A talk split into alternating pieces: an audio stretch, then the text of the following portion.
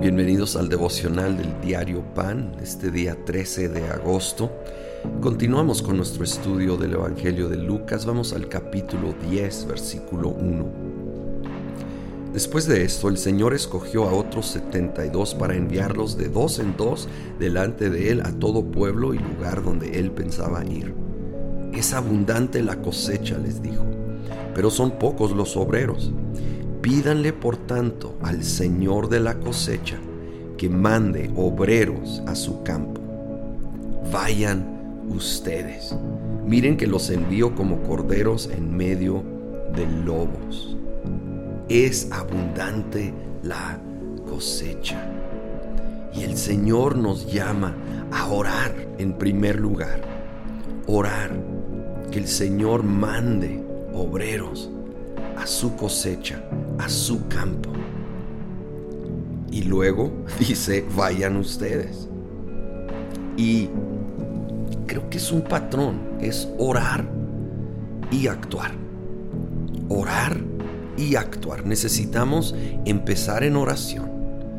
Empezar clamando por la intervención de Dios en las situaciones personales, familiares y la verdad nacionales, globales, pero siempre con una disposición de ser parte de la respuesta.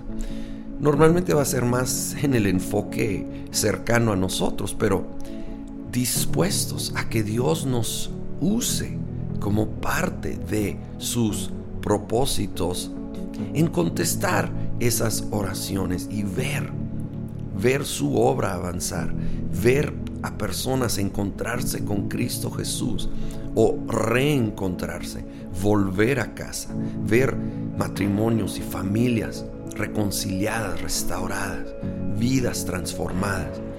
Oremos por ello y de nuevo estemos dispuestos y atentos, listos para ser usados como parte, parte de lo que Dios va a usar, un instrumento de Dios para verlo suceder.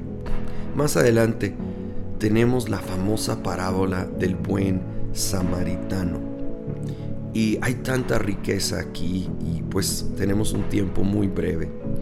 Pero recordar, recordar, esto fue en respuesta a una pregunta que se lanzaron a Jesús queriendo atraparlo sobre uh, qué se requería para heredar la vida eterna. Y el Señor va al gran mandamiento, amarás al Señor tu Dios con todo tu corazón, con todo tu ser, con todas tus fuerzas, con toda tu mente.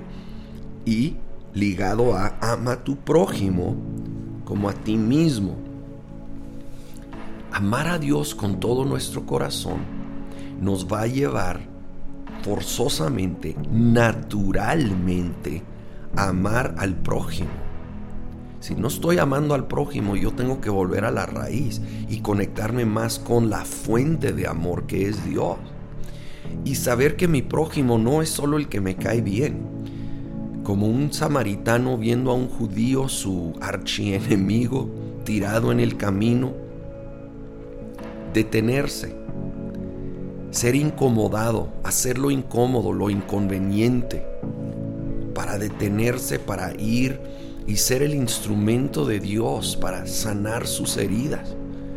Como sabe, conocemos la historia, se detuvo, le sanó las heridas, lo, subió en, su asno y lo llevó a un lugar, una casa donde lo instaló, donde pagó para que lo cuidaran y se fuera recuperándose completamente. Y creo que ahí es un cuadro de la iglesia que nosotros ayudemos a las personas a conocer a Jesús, plantarse en una iglesia y empezar a sanar, empezar a ser restaurados. Pero va a requerir que nosotros nos incomodemos, nos estiremos a contextos diferentes, nuevos, incómodos, retos, por amor, amor a Dios y amor al prójimo.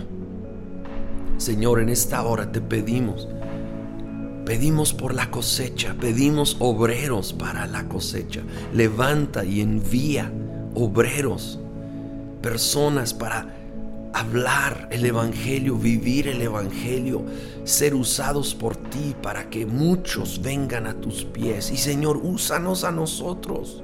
Abre nuestros ojos a los heridos a nuestro alrededor. Abre nuestros ojos a las oportunidades que tú pones en nuestro camino y que respondamos con pasión, con amor por ti y amor por el prójimo en el nombre de Cristo Jesús. Amén.